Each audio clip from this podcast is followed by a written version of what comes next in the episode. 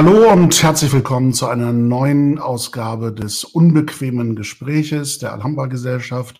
Heute mit einem Muslim. Äh, diesmal ist es ein sehr spannender Gast aus dem universitären Raum, der uns ähm, ähm, freundlicherweise Rede und Antwort steht im unbequemen Gespräch. Und zwar heiße ich Serdar Kunnas. Herzlich willkommen. Hallo Serdar, einen schönen Abend.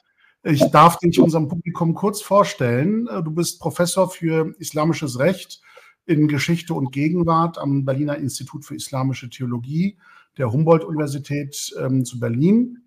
Du hast vorher in Frankfurt am Main an der Goethe-Universität Islamische Religion, jüdisch-christliche Religionswissenschaften und Pädagogik studiert, dort auch promoviert im Fach Islamische Studien und warst von 2015 bis 2016 Direktor am Schweizerischen Zentrum für Islam und Gesellschaft der Universität Freiburg in der Schweiz und von 2016 bis 2019 Juniorprofessor für islamische Theologie an der Akademie der Weltreligionen der Universität Hamburg. Und du wurdest 2020 an der Universität Erlangen-Nürnberg habilitiert. Du bist also viel rumgekommen äh, bei der Beschäftigung mit islamischem Recht und äh, hast dir sehr viel Fachwissen erworben und dieses auch in Lehre und Forschung ähm, jetzt umgesetzt an der Berliner Universität. Ähm, deshalb bin ich äh, hoffnungsfroh, dass wir im Gespräch über ein sehr heikles Thema, das bedauerlicherweise aufgrund der aktuellen Nachrichtenlage ja wieder an Brisanz gewonnen hat, nämlich Gewaltlegitimation mit unserem speziellen Blick auf den religiösen Kontext des Islam und die Frage, inwieweit ähm, Gewalt geächtet oder legitimiert wird im Islam. Ähm, der Ankündigungstitel dieser Folge zitiert ja einen Vers aus dem Koran und tötet sie, wo immer ihr sie findet. Wir haben ein Fragezeichen dahinter gesetzt, weil wir die Diskussion ja offen und kritisch führen wollen. Ähm, Im Originaltext steht da kein Fragezeichen. Und genau dieser Vers wird äh, auch heutzutage ja leider von äh, nicht wenigen Muslimen ähm, als wörtlicher Auftrag verstanden und ähm, leider auch in die mörderische Tat umgesetzt. Ähm, wenn wir vielleicht diesen speziellen Problemen äh, uns etwas allgemeiner nähern, ähm, in welchen Kategorien tritt aus, aus deiner Perspektive Gewalt im Islam auf? Gibt es da Unterschiede zwischen den Kategorien? Und in welcher Weise würdest du sagen, sind das ähm, Formen einer, oder, oder was macht diese Gewaltkategorien islamisch? Und ähm, warum würdest du sie als islamisch oder eben auch äh, unislamisch vielleicht bezeichnen? Denn das ist ja auch das Spannungsverhältnis einer Religion, die sagt, ich bin eine Friedensbotschaft, aber gleichzeitig eben solche Verse beinhaltet in seinen Offenbarungsschriften. Das Wort gehört dir. Vielen Dank schon mal im Voraus. Äh, vielen Dank, lieber Moritz, und vielen Dank auch für die Einladung. Äh, ich freue mich heute dabei sein zu dürfen, äh, um gemeinsam mit, über dieses Thema äh, zu sprechen. Tatsächlich ist das ähm, ein grundsätzliches Problem, das wir haben, wenn wir über bestimmte Themen sprechen, die aus unserer heutigen Perspektive brisant sind. Natürlich gucken viele Muslime, das hat natürlich auch einige historische Gründe, auf die wir eingehen können. Heutzutage werden, verstehen wir unsere Religiosität, beziehungsweise wir messen etwas daran, ob es islamisch ist oder nicht, messen wir daran, ob es im Koran steht oder nicht. Und das führt dann halt eben dazu, dass man sehr schnell äh, zum Koran zurückgreift, da reinschaut äh, und liest. Und da sieht man zum Beispiel diesen Vers. Und wenn man diesen Vers liest, äh, dann ist der Drang natürlich dazu, den Koran, weil er uns ja als Buch vorliegt, dann so einzuordnen und so, äh, und so zu verstehen, das ist eine ganz klare Handlungsanweisung. Wir sollen das tun. Äh, nun äh, in verschiedenen Gesellschaften, also wenn man da, wenn man jetzt heutzutage hier diesen Koran liest und dann da steht, man soll die Ungläubigen bekämpfen und wenn man überhaupt keine Ahnung hat, in welchem Kontext der Koran spricht, wieso der Koran überhaupt sowas beinhaltet. Also man muss sich ja in, in erster Linie müssen sich eigentlich muslimische Gläubige fragen, wieso steht denn überhaupt sowas im Koran? Und wir haben leider den Blick oft, ähm, also wenn ich den Koran lese, dann habe ich oft das Gefühl, dass ich fragen muss, wieso steht das da drin? Was bedeutet das überhaupt? Was, was, was soll ich jetzt äh, mit dieser Information anfangen? So lesen viele den Koran leider nicht, sondern die lesen den Koran so, dass sie sich denken, okay, das ist jetzt ein Buch voller Handlungsanweisungen, alles steht da sowieso drin, äh, ist auch ein bisschen der Koran selbst schuld sozusagen, weil der Koran von sich ja behauptet, äh, eine Rechtleitung für die Welten zu sein und dann hat man halt eben äh, diese Botschaft und denkt sich so, okay, wenn es die Rechtleitung ist, dann ist es wahrscheinlich auch wohl die richtige Handlungs, äh, also die, die Information, die ich jetzt äh, berücksichtigen soll, um eine bestimmte Tat zu vollziehen.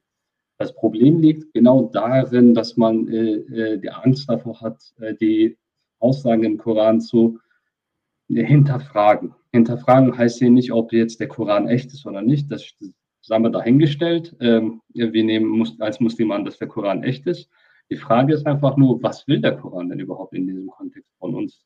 Beziehungsweise spricht der Koran überhaupt mich an? Und äh, wenn der Koran mich anspricht, wie soll ich diese Aussage jetzt genau verstehen? Und da ist ähm, das große Problem, äh, dass wir den historischen Kontext des Korans äh, oft äh, vernachlässigen. Wir gehen davon aus, dass, die, dass jeder einzelne Koranvers eine islamische Botschaft hat, mit der etwas angefangen werden kann, obwohl wir gar nicht mehr das im Blick haben, dass der Koran auch ganz weltliche, banale Dinge anspricht, als äh, Lösungsvorschlag für eine bestimmte, ganz spezielle Situation. Den Vers, den wir zitiert haben, der ist in einer Kriegssituation heruntergeladen, äh, heruntergeladen, sage ich schon, äh, Internetwelten heute, äh, herabgesandt ja, ja. worden. herabgesandt worden. Und deswegen spricht der Koran auch äh, solch eine Situation an. Es wäre unrealistisch, und das ist die Stärke eigentlich des Korans, weil der Koran die Realität der Menschen nicht ignoriert, äh, beziehungsweise damals nicht ignoriert hat, als er herabgesandt worden ist. Ähm, und spricht eine ganz äh, profane weltliche Situation an, in der Muslime der Gefahr gegenüberstanden, angegriffen zu werden. Und da kann der Koran halt eben nicht sagen, ja, seid geduldig äh, und das wird schon gut gehen, sondern verteidigt euch und wenn sie angreifen, greift genauso an. Äh, es gibt Passagen, die dann äh, äh als Verteidigungskrieg äh, gedeutet werden können. Das ist eine, eine Form der Gewalt, um auf deine Frage zurückzukommen. Es gibt aber auch Passagen und das lesen dann andere wiederum, andere Kreise wiederum so, um den Islam zu verteidigen. Sagen sie dann, das ist alles nur Verteidigungskrieg. Das stimmt auch nicht. Es gibt auch Passagen, das ist ein Angriffskrieg, weil ein Friedensvertrag und, äh, gebrochen wurde oder diverse andere Dinge, die halt im Rahmen des arabischen Kriegsrechts äh, einen Sinn ergeben haben. Und alle Gewaltformen im Koran, die man wiederfinden kann, ein aktiver Krieg, ein passiver Krieg, äh, beziehungsweise Verteidigungskrieg, äh, all diese Dinge ergeben nur einen Sinn, wenn man das auch in, auf der arabischen Haltung verortet. Und dann wird es natürlich die, die, letzte Frage, die du gestellt hast, wird's dann, dann wird es richtig schwierig. Was ist denn daran jetzt islamisch? Äh, und wenn man diese Historisierung vornimmt, äh, sieht man eigentlich ganz eindeutig, dass diese Handlungsanweisungen zu Gewalt ja oder Gewalt nein meistens gar nicht religiös legitimiert wird, beziehungsweise gar nicht religiös untermauert wird, sondern einfach äh, entsprechendes Status quo, was passiert, wie kann man sich verteidigen, wie kann man das Leben der Muslime retten. Entsprechend werden da ganz pragmatische äh, Lösungen angeboten. Dann tut auch der Prophet etwas, und jetzt spreche ich aus unserer Perspektive, was uns als Menschen, die, einen, äh, die ein ganz bestimmtes Bild vom Propheten haben, sauer aufstößt. Zum Beispiel, dass er hat Dichter töten lassen. Wenn ich diesen Satz formuliere, wird ein Großteil der Muslime sagen, das hat er nie gemacht. Das ist von Überlieferung. Andere wiederum werden sagen, äh, ja, ähm, hat er vielleicht gemacht, vielleicht auch nicht gemacht, aber die können das sich nicht erklären. Aber wenn man mal wegkommt von diesem Gedanken, ist es islamisch oder nicht islamisch, sondern einfach darauf blickt, wieso er das gemacht hat, war das ganz, also kann man sich das ganz gut erklären. Und zwar passiert das einfach nur aufgrund dessen, dass die Dichter damals keine Dichter sind wie Goethe, äh, oder aber auch andere große Dichter, die wir kennen, die einfach Dichtkunst betreiben, sondern das sind Menschen, die mit ihrer Dichtung äh, äh, größer, also es gibt eine Stammesgesellschaft, größere Stämme beleidigen können, Kriege beginnen können, Kriege beenden können, eine politische Rolle haben. Und wenn die Dichter den Propheten beleidigen von einem anderen Stamm, von einem verfeindeten Stamm, das ist eine Kriegserklärung. Und daraufhin, auf diese Kriegserklärung reagiert er. Nun, wenn er das als Prophet macht, dann haben wir natürlich damit ein Problem, weil unser Prophetenbild geht davon aus, ich drücke das mal einfach so äh, mal ganz auf platt Deutsch mal, so ganz platt mal raus, äh, so ausdrücken möchte ich, dass, dass, ich, also, dass wir denken tatsächlich, äh, der, der Prophet muss jemand sein, der, der durch die Gegend fliegt, der die Zukunft vorhersehen kann, der überhaupt keine Sünden begeht, er macht alles perfekt. Und wenn man von solch, solch einem Prophetenbild ausgeht, dann ist es natürlich so, dass wenn er sich in einer Kriegshandlung befindet, wir uns dann das so vorstellen und denken, oh, okay, wir müssen den jetzt so rausreden, dass das irgendwie, ähm, äh, dass das irgendwie gar keine, äh, gar keine schlechte Tat war oder ähm, dass, ähm, dass äh, quasi äh, er gar keine andere Wahl hatte, weil Gott ihn dazu aufgerufen hat und so weiter und so fort. Aber wenn man all dieses äh, theologisch aufgeladene Bild vom Propheten gar nicht hat und einfach nur ihn als Menschen mal betrachtet und auch sieht, dass der Koran auf diese ganz natürlichen menschlichen Verhältnisse, die es damals gab, reagiert, dann sehen wir eigentlich, dass diese Probleme mit Gewaltversen, die dazu aufrufen oder die zur Verteidigung aufrufen, äh, dass das eigentlich äh, sozusagen ähm, tägliches Geschäft äh, der damaligen ähm, Gesellschafter und Muslime sich natürlich als eine neu entstehende Reformgruppe, sage ich mal, natürlich diesen Gefahren ausgesetzt fühlen und entsprechend sich dann auch sowohl verteidigen müssen als auch angreifen müssen.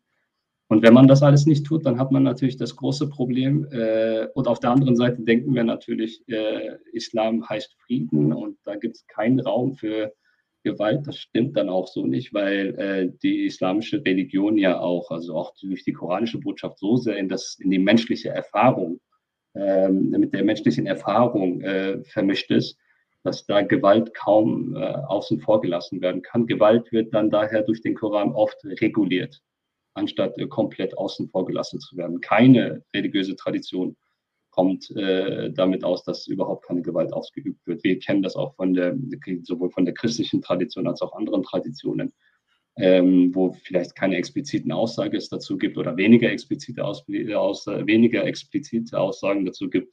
Äh, da führt, also an Gewalt führt leider äh, nichts vorbei. Es wird in einer Form ausgeübt, weil Menschen über die Menschheitsgeschichte hinweg, passiert jetzt gerade auch immer wieder durch unterschiedliche Interessen hinweg, äh, äh, Gewalt ausüben und entsprechend das auch versucht zu legitimieren. Also um kurz zu antworten, ähm, es gibt äh, keine islamische oder unislamische Gewalt, sondern es gibt Gewalt. Äh, und entweder gibt es eine Reaktion auf Gewalt, die wieder Gewalt sein kann. Äh, und in der Hinsicht würde man jetzt aus der muslimischen Rechtstradition heraus sprechen, wann ist Gewalt legitim und wann illegitim. Und nicht, wann sie ist sie islamisch, wann sie ist sie unislamisch. Ja, also ich verstehe dich so, ähm, dass du das Problem aus einer islamisch-rechtlichen Perspektive betrachtend, betrachtend beschreibst als ähm, wann ist nach islamischem oder koranischem oder prophetischem Vorbild kollektive Gewaltanwendung in Form von Krieg äh, legitim. Also so etwas wie Kriegsrecht, Völkerrecht. Ähm, und das ähm, Problematische an, an deinem historischen Beispiel mit dem Dichter, ähm, der also Schmähgedichte auf den Propheten sozusagen veröffentlicht und verbreitet und daraufhin dann umgebracht wird vom Propheten oder seinen Anhängern. Das sehr Problematische an diesem historischen Beispiel für mich ist, dass es ja ein aktuelles Handlungsmuster beschreibt. Nämlich, dass Muslime sagen, Karikaturisten beleidigen mich mit Schmähzeichnungen oder meinen Propheten mit Schmähzeichnungen also handle ich genau nach diesem historischen Vorbild und heiße es legitim, diese Karikaturisten oder Journalisten oder Satiriker umzubringen. Das ist ja tatsächlich passiert. Und das ist auch Lehrern äh, in, in, Frankreich, der Fall Samuel Paty, zugefügt worden, die sich um das Problem kümmern wollen. Also äh, die Diskussion um Gewalt als Reaktion auf Meinungsfreiheit oder Kunstfreiheit. Selbst die werden ja Opfer einer Gewalt, die aus diesem historischen Vorbild heraus legitimiert wird. Ähm, ich ähm, kann das tatsächlich als muslimischer Laie kaum ertragen, dass ich einer Religion angehören soll, die es ähm, mit einem solchen historischen Beispiel für legitim erachtet, mit Gewalt auf etwas zu reagieren, das nicht existenzbedrohende Gewalt ist, also nicht mich in eine Notwehrlage bringt, wo ich mich verteidigen muss. Da verstehe ich ja, dass man auch religiös legitimierend sagt, in solchen existenziellen Momenten ist Gewaltanwendung als Reaktion auf eine Gegengewalt legitim. Aber das historische Beispiel, damit habe ich natürlich jetzt ein sehr großes Problem. Ja, Und ähm, ist das in der islamischen äh, Rechtslehre nie diskutiert worden, ähm, ob das problematisch ist oder nicht, ob ein solches Verhalten legitim war oder nicht? Mhm. Also da natürlich wird das diskutiert, aber nicht im Rechtsdiskurs. Und ich habe auch bewusst dieses äh, Thema auch angesprochen, weil ähm, weil halt eben äh, wir uns dessen bewusst sein müssen, dass es keine, vom Propheten, wenn er das tut, das ist keine religiös legitimierte Handlung, sondern dass es im Rahmen dieses Kriegsrechts damals getan wurde und der Koran zum Beispiel äußert sich dazu gar nicht.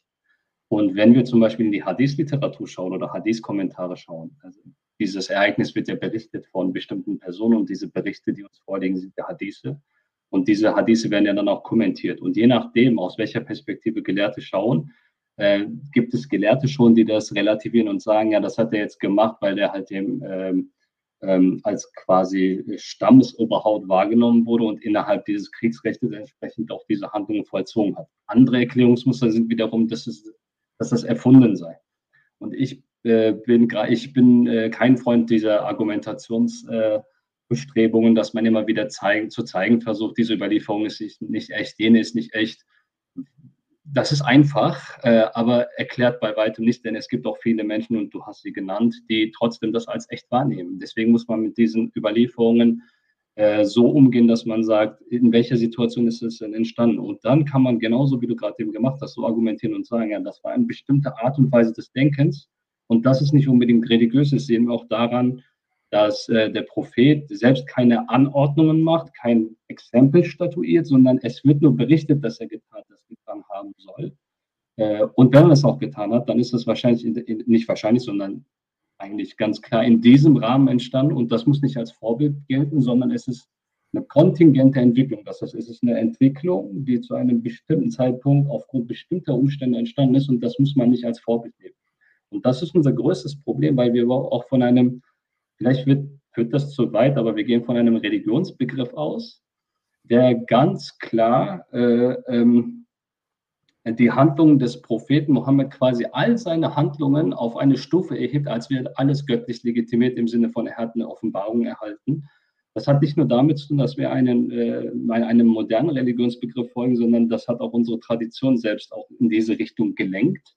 Äh, es gibt auch man kann das mehr oder weniger gut nachvollziehen, wann es passiert ist. Wahrscheinlich ist es, ähm, ich muss mal kurz umrechnen, im 10., 11. Jahrhundert passiert, dass die Gelehrten auf einmal gesagt haben, alles, was er tut und sagt, ist eine Art Offenbarung. Es ist zwar nicht Koran, aber es ist eine Art Offenbarung. Da haben wir, dann äh, wird es natürlich, kommt es genau zu dem Problem, äh, den, du, den du auch äh, ähm, äh, zu, äh, zu, dieser schwierigen Lage, auf den du auch gerade hingewiesen hast, kommt es dazu, dass man sagt, ich will aber keine Religion, die quasi solch eine Gefahr äh, legitimiert. Es ist aber nicht, jetzt äh, vermengen sich die Begriffe bei mir in, in meinem, äh, also es ist nicht die Religion, die es legitimiert, genau, sondern also, ein bestimmtes Verständnis von Muslimen, was Religion genau. sei. Äh, genau, also ähm, es ist halt immer so, der Prophet hat gar nicht so den Anspruch zu sagen, alles, was ich mache, ist hier im Sinne von einem äh, äh von, einer religiösen Handlung, sondern ich tue auch hier Dinge, die getan werden müssen, weil ansonsten wir hier nicht überleben werden können. Also das ist eine Art Situation, in der, in der sie in der Minderheit sind und entsprechend bestimmte Schritte unternommen werden müssen. Jetzt habe ich folgendes Parallele zu ziehen, ist natürlich fatal. Jetzt stellt sich folgendes Problem für den Muslim von heute dar. Ähm, ich habe einen Text und eine Erzählung über das Leben des Propheten samt Aussagen, die ihm zugeordnet werden authentisch oder nicht, die Diskussion sei mal dahingestellt. Die ist ein großes, großer Aspekt dieses Problems, aber da möchte ich momentan noch nicht drauf eingehen. Ähm, ich sehe also quasi das ganze Koordinatensystem meiner Religion, verstehe meine Religion so, dass sie nicht nur ein historisches ähm, Kapitel ist, eine historische Erzählung ist, sondern auch einen universellen, zeitlosen äh, Inhalt hat, der mich auch heute anspricht und mir sozusagen sagt, wie ich ein guter Muslim, ein guter Mensch sein soll. Und das Problem ist jetzt, was davon kann ich als ähm, historische äh, Dimension, als historisches Handeln in dem konkreten Zeitraum im siebten Jahrhundert als damals legitim, damals dem Recht entsprechend, damals rechtmäßig und nicht rechtswidrig, ja. damals so in Ordnung oder akzeptiert in der Gesellschaft verstehen, aber heute sagen, all diese Vorstellungen von richtig und falsch haben sich verändert. Und was ist jetzt der universelle Gehalt, den ich mitnehme? Und was kann ich als historischen Ballast sozusagen vernachlässigen, indem ich sage, all das hat sich aber mittlerweile geändert. Denn ich glaube, korrigiere mich, wenn ich das jetzt falsch wiedergebe, aber es gibt doch unter den Gelehrten, ähm, die, die, also den muslimischen Gelehrten, die übereinstimmende äh, Einschätzung, dass es imperative Gebote und Verbote im Koran gibt, die überholt sind oder so nicht wörtlich umgesetzt werden müssen, weil sie in einer konkreten Situation einem konkreten Zweck gedient haben. Man sich eher sozusagen am Sinn und Zweck dieser Regelung orientieren soll, um heute neue Normen zu entwickeln für die heutigen Bedürfnisse.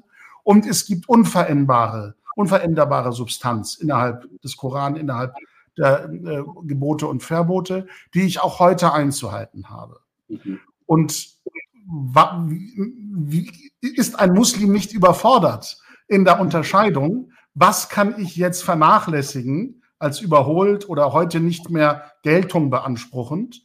Und was soll auch heute mich noch anleiten in meiner Auffassung von richtig und falsch? Mhm.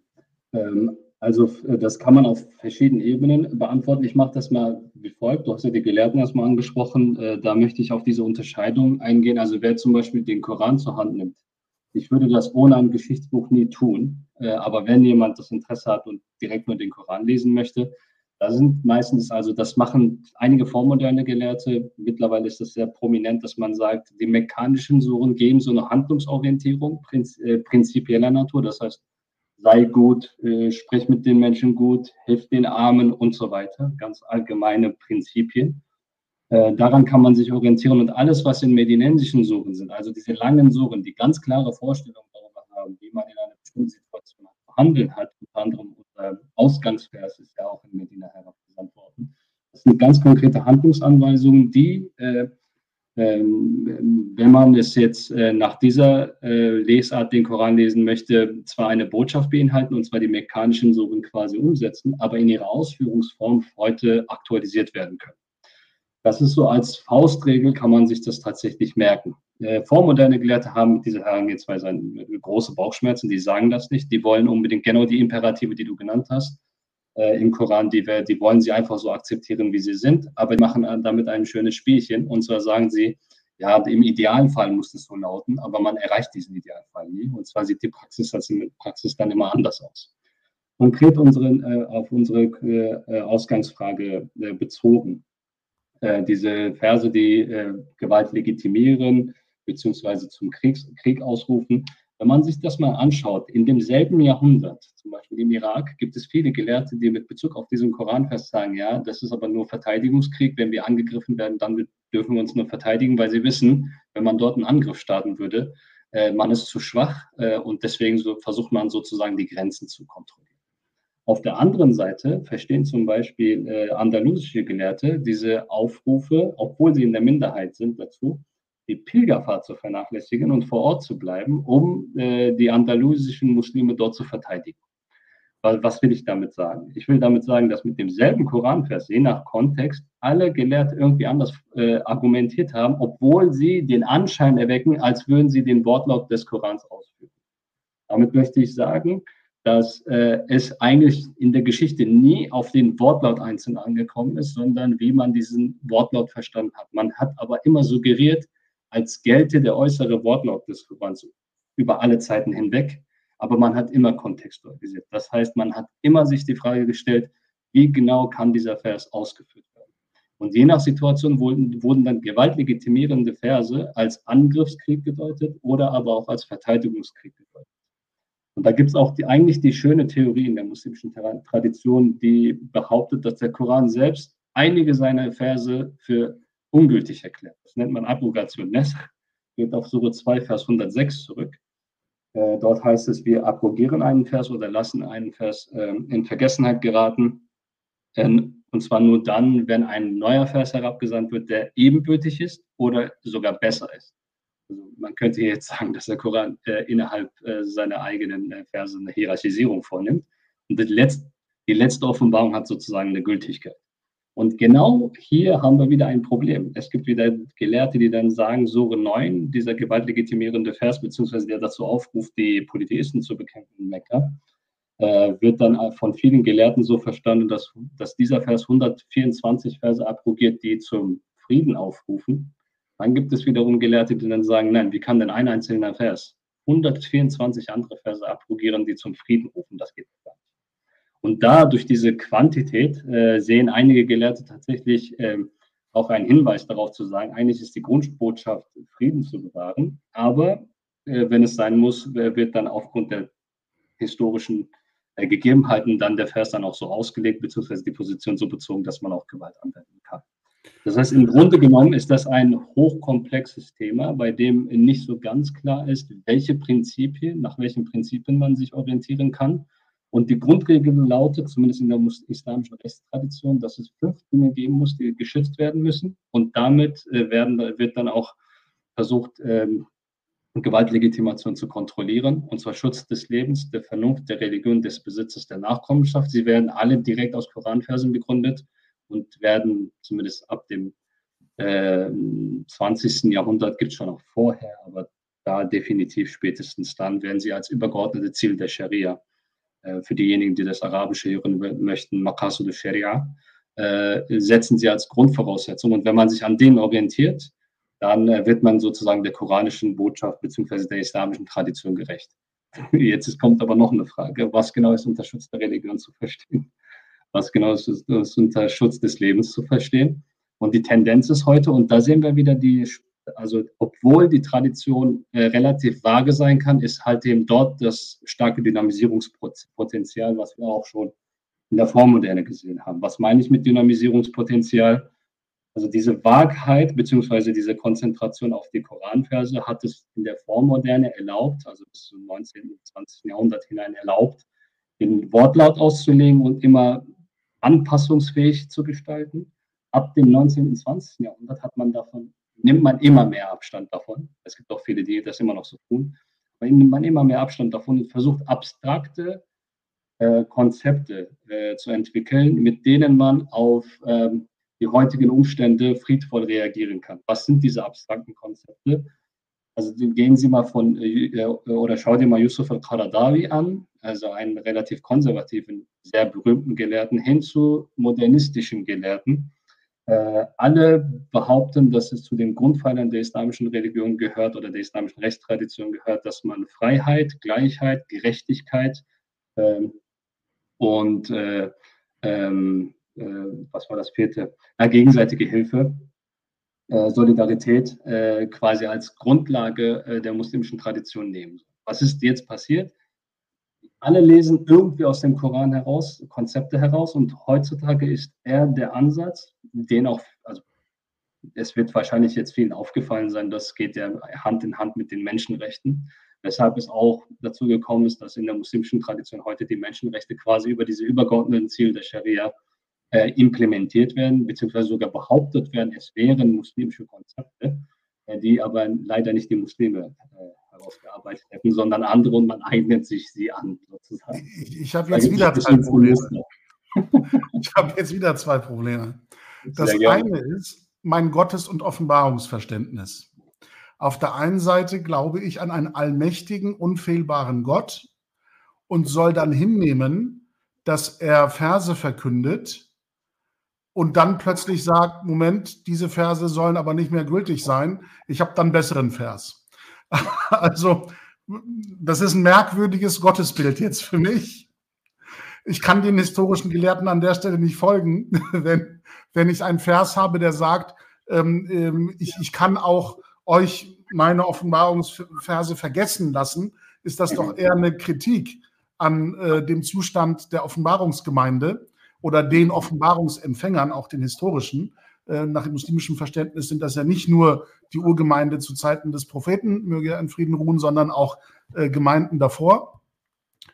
Ähm, die Tatsache, dass diese Gemeinden Verse vergessen, soll, soll ich jetzt als Muslim so deuten dürfen, dass Gott Verse offenbart, die mich zum Frieden auffordern und aufrufen. Und dann, weil es mir jetzt plötzlich nützlich ist, behaupte ich aber, dass es da einen Vers gibt, der historisch später offenbart worden ist und der jetzt alle Friedensbotschaften äh, negiert und für ungültig erklärt und mir sagt, schnapp dir das Schwert und geh raus in die weite Welt.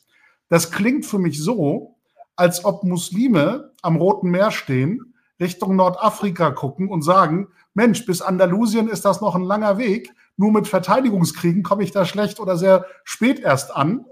Also deute ich mal meinen Glauben so, dass er mir auch Eroberungsfeldzüge erlaubt. Weil ich ja der Welt den, den Segen des Islam bringen will und alle Völker mit diesem Segen sozusagen überhäufen will. Ob sie wollen oder nicht. Wenn sie nicht wollen, mache ich den Kopf kürzer und marschiere bis Andalusien.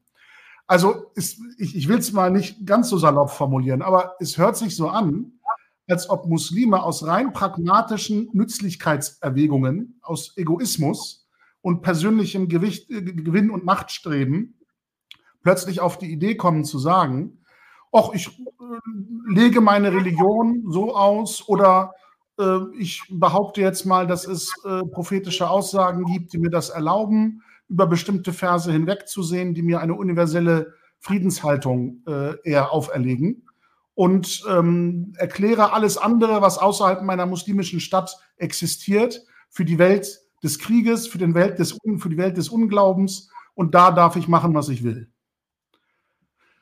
Kann, kann man, kann man das historisch so zusammenfassen, dass das so eine Denk- und Auslegungsmethode war? Ja, das kann man natürlich, also es gibt tatsächlich solche äh, Gelehrte und auch insbesondere Herrscher, die den Anspruch haben, selbst Philosophen und Theologen zu sein. Das gibt es tatsächlich. Aber so kann man das natürlich nicht äh, für die gesamte Tradition verallgemeinern. Äh, ich denke schon, dass viele Gelehrte versucht haben, aufrecht, aufrichtig ein System zu entwickeln. Das ist aber natürlich eine, äh, eine Offenbarungstheologie verschuldet, die genau das erlaubt, was du gerade eben äh, ähm, dargestellt hast oder zusammengefasst hast. Und zwar die Offenbarungstheologie besagt, ähm, also die Offenbarungstheologie fragte danach, wie man sich das vorstellen kann, dass überhaupt Gott mit Menschen spricht. Und da geht tatsächlich die Mehrheit der Gelehrten aus, dass der Koran, die, wir wissen ja alle, der Koran ist über 23 Jahre hinweg herabgesandt, aber die gehen davon aus, dass der Koran bei, bei einem Male äh, herabgesandt worden ist auf eine bestimmte Himmelssphäre und da wäre es schon ein fertiges Buch. Und wenn man diese Vorstellung hat, dann kann natürlich das, was ja auf der Erde passiert, oder was die Propheten damals widerfahren ist, äh, nicht das determinieren kann, was im Koran steht.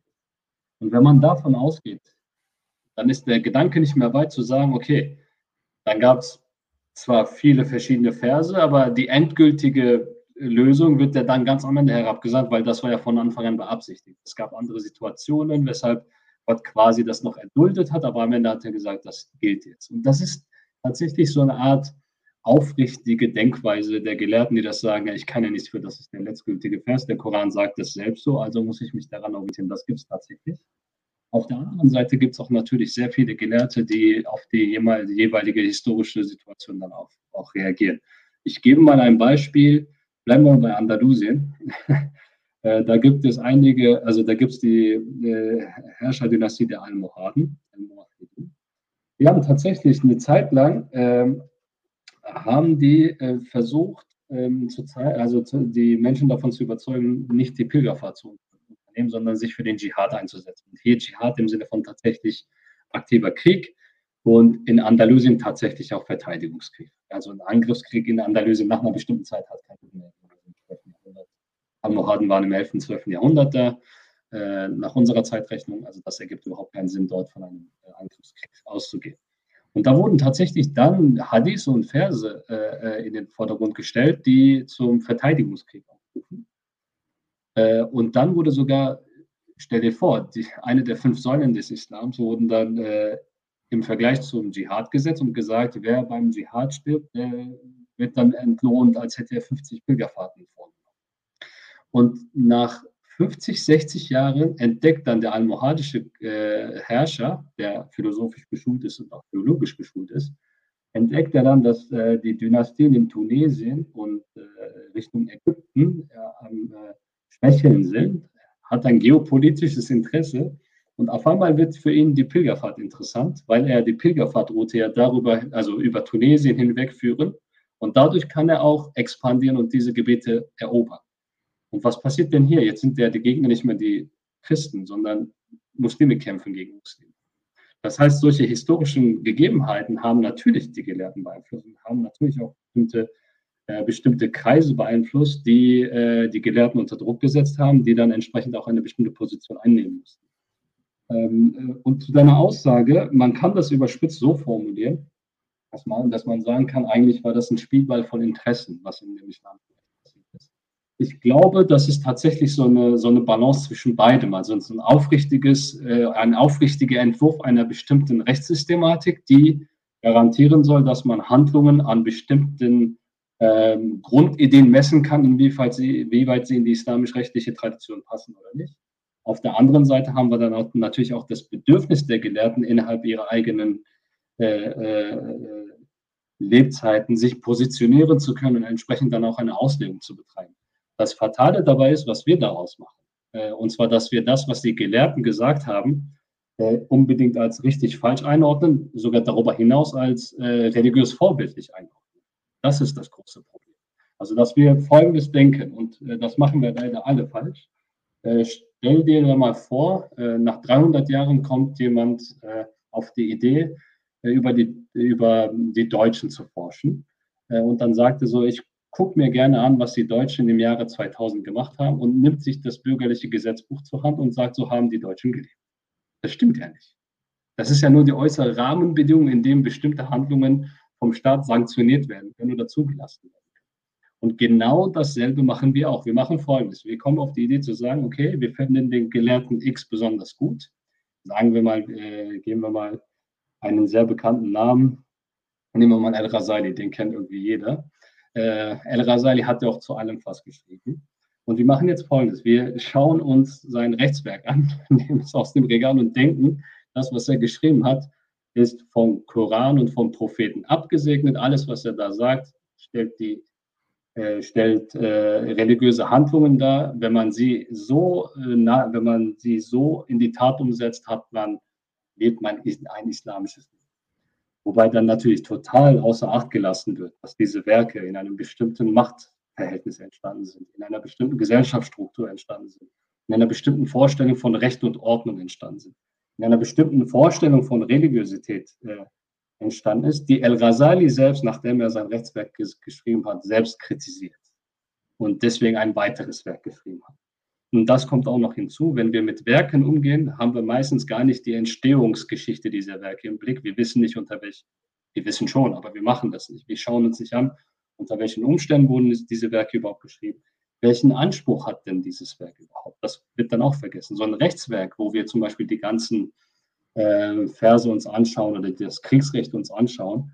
Und diese Werke sind nicht geschrieben dafür, dass man, äh, dass der Otto Normalverbraucher diese, diese, ähm, diese Werke liest, sondern das ist ein äh, Gelehrtendiskurs um äh, über eine ideale, äh, ähm, ein, über ein ideales Rechtssystem, nicht mehr. Und da wird eigentlich nicht gesagt, was die tatsächliche reale Praxis ist, sondern was den Rahmen dieser Realpraxis ausmachen kann.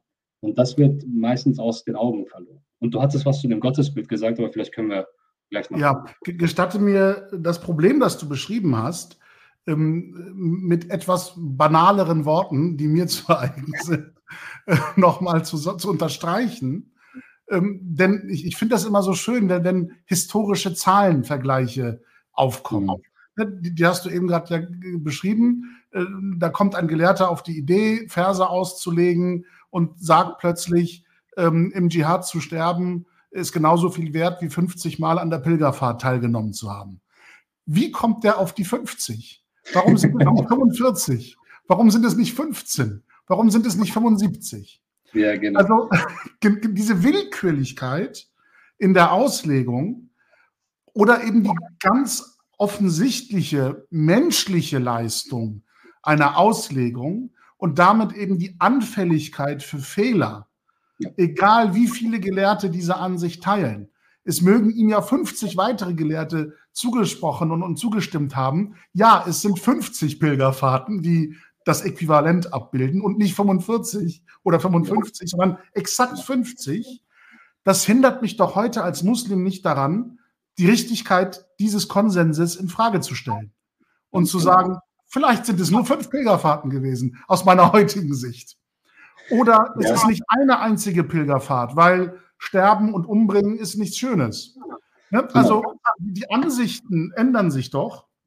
Und wenn ich als Muslim sage, ich nehme mir historische Gelehrte und deren Auslegungsergebnis zum Vorbild, muss ich doch davon ausgehen, dass auch wenn das ein breiter Konsens ist, eine Meinung, dass die in der damaligen historischen Zeit eine, ein Ergebnis, eine Schlussfolgerung von geistiger Anstrengung war, die, wie du es ja schilderst, einen bestimmten Hintergrund hatte, gesellschaftlich, rechtlich, sozial, historisch, und ich heute eben andere Hintergründe habe, was hindert mich islamisch daran, heute eine ähnliche Geistesanstellung, eine ähnliche Schlussfolgerung, und das muss dann auch nicht Murat Kaiman sein, der nichts von islamischem Recht versteht, sondern die heutigen Gelehrten äh, der islamischen Theologie, dass die heute zu Auslegungsergebnissen kommen, die für mich als Muslim verbindlicher sind als das, was historischer Konsens darstellt. Darf es das geben heute? Oder mhm. warum ist das verboten? Oder mhm. warum sind so viele Muslime bereit, ihr Gewissen heute einzutauschen äh, gegen ein Buch aus dem historischen Regal der muslimischen Jurisprudenz? Ja, äh, also dieser letzte Satz ist sehr wichtig tatsächlich. Also ähm, wir haben, ähm, das hat natürlich bestimmte Gründe, auf die, ich, auf die wir jetzt hier nicht eingehen können. Also die, die Identitätskrise, als Identitätskrise kann man das zusammenfassen. Man versucht zwanghaft heute nach den religiösen oder die religiöse oder die islamische Lösung zu suchen, weil man sich über die Religion weitestgehend nicht mehr komplett definieren kann, sondern Religion ist nur noch ein sekundärer, tertiärer Aspekt und der wird dann versucht, zwanghaft in den Vordergrund zu stellen. Das heißt, Muslim zu sein, kommt oft im Alltag ähm, wirklich an dritt, zweiter, dritter oder vierter Stelle. Und viele versuchen halt eben das umzukehren, wo dann die Idee aufkommt, zu sagen, ich schaue an, was die Gelehrten gemacht haben, denn sie wussten ja, was richtig ist. Und da sind wir dann in dieser Zwickmühle. Und das Problem ist tatsächlich, äh, kommen wir wieder nochmal auf die 50 zurück. Also ich, äh, wenn ich die, das lese, was die Gelehrten schreiben, äh, dann möchte ich das gerne so deuten, dass das tatsächlich nicht Willkür ist, Willkür ist, sondern wirklich menschliche Bestrebung. Wir versuchen einfach zu verstehen, was passiert, was ist und da kommen halt eben genau diese 40, 50 oder andere Zahlen, ist halt eben kulturell bedingt. Und da, daran sieht man das auch. Ähm, wo kommt die Zahl 40 oder die Zahl 7 her oder dass man etwas 33 mal kommt. Das sind alles so äh, kulturelle Aspekte, die eine bestimmte Menge von, äh, also die, die Wichtigkeit einer Handlung äh, unter, äh, untermauern soll. Und natürlich ist all das, was die Gelehrten gesagt haben, hinterfragbar. Und dieser Konsensgedanke macht in der sunnitischen Tradition auch nur dann Sinn, wenn man äh, sich auf die Funktion konzentriert und nicht auf die tatsächliche Umsetzung. Denn umgesetzt wurde der Konsensgedanke nie. Also es gab nie einen Fall, worüber sich die Muslime einig sind, sondern sie sind sich immer uneinig darüber, wie man eine Handlung zu vollziehen hat. Die Einigkeiten, die die Muslime haben, das sind Banalitäten. Aber darüber muss es einen Konsens, also der technische Begriff dahinter, den ich, an den ich denke, ist der Ijma, den muss es geben, weil die muslimische, zumindest die sunnitische Tradition, hat keine Kontrollinstanz. Das heißt, keiner hat das Recht zu sagen, das ist richtig, das ist falsch, sondern im Idealfall wieder, es gab natürlich diese Versuche immer wieder, im Idealfall ist genau das, was du gerade eben gesagt hast, Murat, äh, der, der Gelehrtendiskurs, das heißt der Austausch unter den Gelehrten welche Argumente überwiegen, welche Position ist besser begründet gegenüber der anderen. Der soll darüber entscheiden, welche Lösung die Lösung ist, die für uns heute akzeptabel ist, praktizierbar ist und umsetzbar ist. Das heißt, heute kann man, sogar soll man natürlich hinterfragen, was vorher als Konsens wahrgenommen. Dieser Konsens ist einfach nur ein Konstrukt äh, der sunnitischen Tradition, um wenigstens sagen zu können, Leute, lasst uns nicht hinterfragen, dass das Pflichtgebet eine Pflicht ist. Da soll keiner auf die Idee kommen, der ist dann sofort aus der Tradition raus. Und die Konsensfälle, wenn man darauf achtet, beschränken sich auf religiös, tatsächlich als religiös markierbare Handlungen, im Sinne von gottesdienstlicher Handlungen. Also ich denke an Ibadah, beziehungsweise türkisch Ibadet.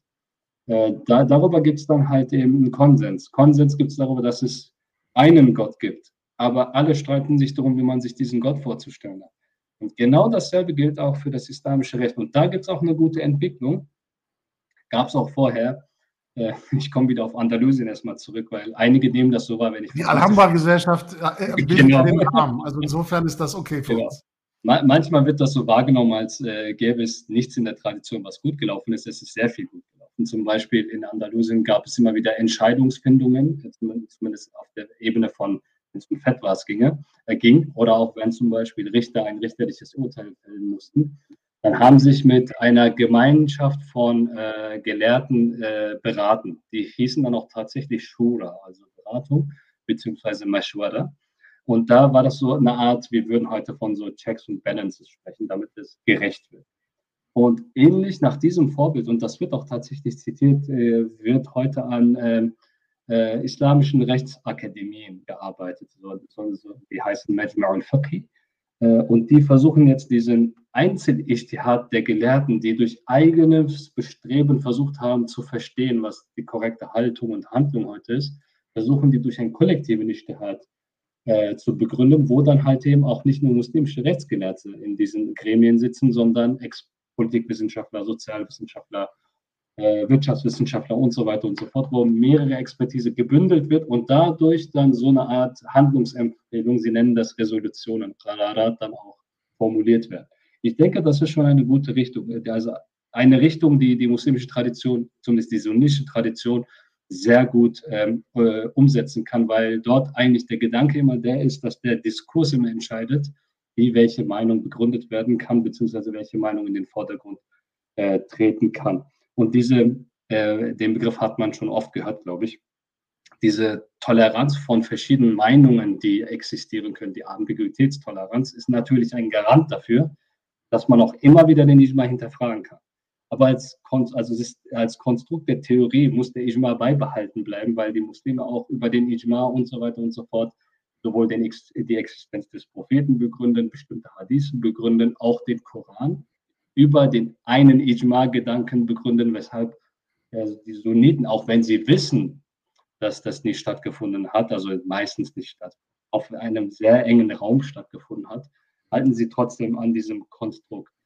Wenn wir wieder zurückgehen sollten ähm, äh, auf verschiedene Konzepte und die Deutungen der Gelehrten, äh, um nochmal auf das Thema Gewalt auch nochmal zurückzukommen, zum Beispiel das Konzept des Märtyrertums, heute auch wieder sehr prominent, aber das ist wiederum etwas, was die Gelehrten versucht haben zu systematisieren. Äh, da sieht man wieder über die Geschichte hinweg, machen wir eine kurze, kurze Reise, wenn man zurückgeht in das siebte, achte Jahrhundert wird der Kampf auf dem Schlachtfeld so betont, genau aus den Gründen, die du genannt hast, Murat, äh, zuvor, weil man sieht gerade, man kann sehr viel erobern.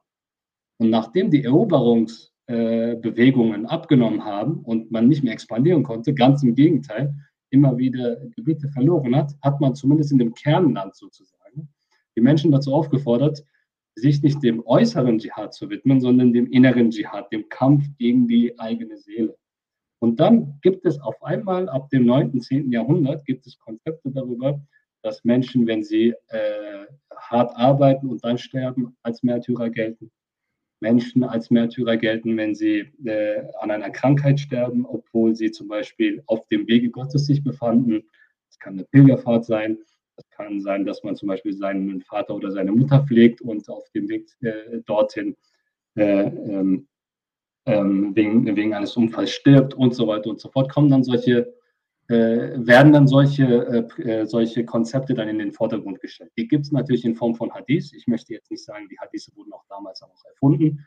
Die kann man relativ weit zurückführen, aber sie waren so nicht im Vordergrund. Und auf einmal, wo man gemerkt hat, okay, man muss den Menschen auch ein anderes Konzept äh, als, äh, Märtyrer, als Märtyrer am ähm, im Schlachtfeld äh, ein anderes Konzept auch anbieten, äh, dann auf einmal tauchen dann diese, diese oder werden diese Hadiths auf einmal betont. Das heißt, je nachdem, was passiert, je nachdem, welche Gelehrten sich auf was fokussieren und je nachdem, welche Konzepte Überhand gewinnen, werden bestimmte religiösen Texte noch stärker in den Vordergrund gestellt und andere werden zurückgestellt. Und man muss halt eben immer sich dessen bewusst sein. Und heute haben wir natürlich das Bedürfnis danach zu sagen, weil wir äh, Gewalt äh, zu Recht äh, als etwas empfinden, was unterbunden werden muss, ist für uns natürlich äh, unser Hauptanliegen zu sagen, all die Friedensbotschaften, die, die, die, die äh, religiösen Texte, die das betonen, müssen in den Vordergrund gestellt werden, weil sie den Kern der Religion ausmachen. Und dann äh, kommt es natürlich in die Extreme, dass man dann sagt, ja, das ist die Religion des Friedens, eigentlich gehört Gewalt gar nicht da rein, alles andere ist erfunden, was äh, zu Gewalt aufruft. Und dann haben wir wieder, wahrscheinlich ist das auch nur auf, aufgrund eines aufrichtigen Anliegens, aber aufrichtige Anliegen legitimieren dann halt nicht, was man mit der Geschichte macht. Das darf man dann auch halt eben nicht einfach verschütten. Und man darf auch natürlich die Tradition dann auch nicht äh, auf die Tradition auch nicht so blicken, dass man sagt, das ist ja alles sowieso egal. Darum geht es nicht. Also es soll nicht so verstanden werden, dass es mir darum geht, alles historisch ist egal, sondern dieses Bewusstsein darüber, dass es historisch erwachsen ist, erlaubt uns heute noch mutiger zu sein, Konzepte vorzuschlagen, die wir als muslimische Gläubige tatsächlich für unseren Glauben äh, vertreten können und sagen können, das gehört genauso zu, zur Tradition und äh, versucht hier Dinge, die falsch gelaufen sind, wieder zu korrigieren oder Dinge, die nicht geschehen sind, versucht man heute auch korrekt zu tun, weil wir sind ja auch nicht vor Fehlern gefeit, sondern wir können ja genauso Fehler machen. Deswegen ist dieser Ansatz der sunnitischen Tradition, die finde ich sehr gut, ist aber natürlich auch sehr riskant, weil halt eben alle Stimmen zur Geltung, kommen und die Stimmen im Diskurs quasi ausgehandelt werden müssen. Und das ist anstrengend. Ja, also ich höre heraus, dass ähm, man nicht auf die romantische Idee verfallen kann, zu sagen, ähm, Islam bedeutet Frieden und alles, was an Gewalt durch Muslime ausgeübt wird, ähm, äh, ist, ist äh, sozusagen deren eigene äh, geistige Idee, sondern es gibt tatsächlich ein, ein, ein Potenzial, das Gewalt legitimiert, auch innerhalb der Religion. Aber, so verstehe ich dich, auch in der historischen Deutung dieses Potenzials oder Realisierung dieses Potenzials äh, gibt es persönliche oder historische oder von äh, politischer Macht gesteuerte Bedürfnisse, die bestimmte Auslegungsergebnisse eben gefordert haben. Und aus Nützlichkeitserwägungen äh, oder Machtstreben heraus äh, haben Muslime auch Schlussfolgerungen gezogen, die Gewalt legitimieren, die wir heute kritisch einordnen müssen äh, im Sinne von theologisch nicht legitim. Genau. Und das stellt uns doch aber vor die Frage, welches Normenwerk ist für uns heute im gesellschaftlichen Miteinander die, der, der, entscheidende Orientierungspunkt. Du hast ja gesagt, das muslimisch Sein kommt häufig an dritter, vierter Stelle im gesellschaftlichen Leben. Äh, deshalb gibt es die Bestrebung, das an erste Stelle zu setzen. Wie würdest du aus der Brille des islamischen Rechtsexperten die Frage einordnen, was ist denn für mich als Muslim in einer säkularen Gesellschaft, die also nicht primär nach religiösen Normen ähm, sein gesellschaftliches Miteinander ordnet, ähm, der entscheidende Faktor. Kann ich sagen, meine Religion erlaubt es mir, Schlussfolgerungen zu ziehen, nach denen ich zur Gewalt greifen darf in diesen oder jenen Fällen? Oder äh, ist, es, ist eine solche Schlussfolgerung illegitim für Muslime, die in einer Rechtsordnung leben, die andere äh, Verbindlichkeiten schafft, andere Verbote und Gebote formuliert? Und mhm. wie, wie entstehen solche Normen und wie, welche Verbindlichkeit haben sie für Muslime? Mhm. Aus einer religiösen Perspektive. Ja. Also ich stelle jetzt nicht äh, die, die ähm, äh, Pflicht zur Rechtstreue eines jeden Bürgers in Frage, sondern äh, möchte sozusagen eine islamisch-theologische Bewertung dieser Frage. Ja.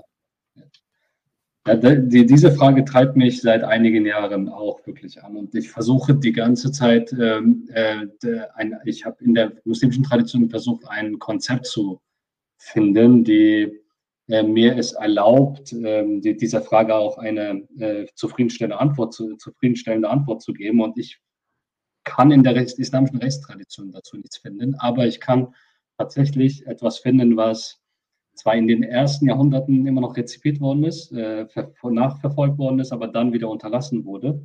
Und zwar der Begriff, den wir im Koran tatsächlich wiederfinden können, ähm, und zwar der Begriff Ma'ruf. Der Begriff Ma'ruf äh, kann man übersetzen als das Bekannte und Gute. Und jetzt kommen zwei, drei Dinge zusammen, äh, die dann, wenn man die vor Augen hat, macht es auch einen Sinn, dass man sich auf den Ma'ruf bezieht. Deswegen möchte ich nochmal kurz zwei, drei Schritte zurückgehen wenn man äh, sich den Koran anschaut, ähm, dann ist es oft so, dass der Koran, wenn er Handlungsanweisungen äh, formuliert, bestimmte Handlungen erwartet, äh, zu etwas aufruft, dann erfindet der Koran meistens keine äh, neuen Regelungen, sondern bedient sich dem, was auf der arabischen Halbinsel damals bekannt war. Das ist auch der Grund gewesen, weshalb, weshalb ich zu Anfang gesagt habe, man unterscheidet gerne zwischen mekkanischen und medinensischen Suchen. Und die medinensischen Suchen sind konkrete Umsetzungen von Prinzipien aus dem mekkanischen. Äh, wir können tatsächlich sehen, dass die mekkanischen Suchen, wo halt eben Eherecht vorkommt, Scheidungsrecht vorkommt und so weiter und so fort, ganz klar eine Fortführung der vorislamischen Tradition ist. Und das ist für mich ein Hinweis darauf, wie ich Ma'ruf verstehen kann. Und zwar ist im Ma'ruf der Begriff, der im Koran vorkommt, der wird nicht definiert. Vieles wird im Koran nicht definiert. Es wird einfach nur gesagt, in schwierigen Situationen. Und wenn man äh, äh sich den Begriff Ma'ruf anschaut, dann sind es diese Situationen, der Koran beschreibt Situationen wie Todesfall, äh, Scheidungsfälle, äh, Streitigkeiten. Um mit diesen Fällen umgehen zu können, soll man sich dem Ma'ruf bedienen. So, wenn das jetzt ja so wichtig ist, dass man sich nach dem Ma'ruf da orientieren soll, also dem Bekannten und Guten, wieso definiert das der Koran? Wieso lässt das der Koran offen? Und eine eingehende Analyse zeigt eigentlich, dass der Ma'ruf-Begriff mir Folgendes erlaubt herzuleiten und mir auch als eine Handlungsorientierung heute hilft.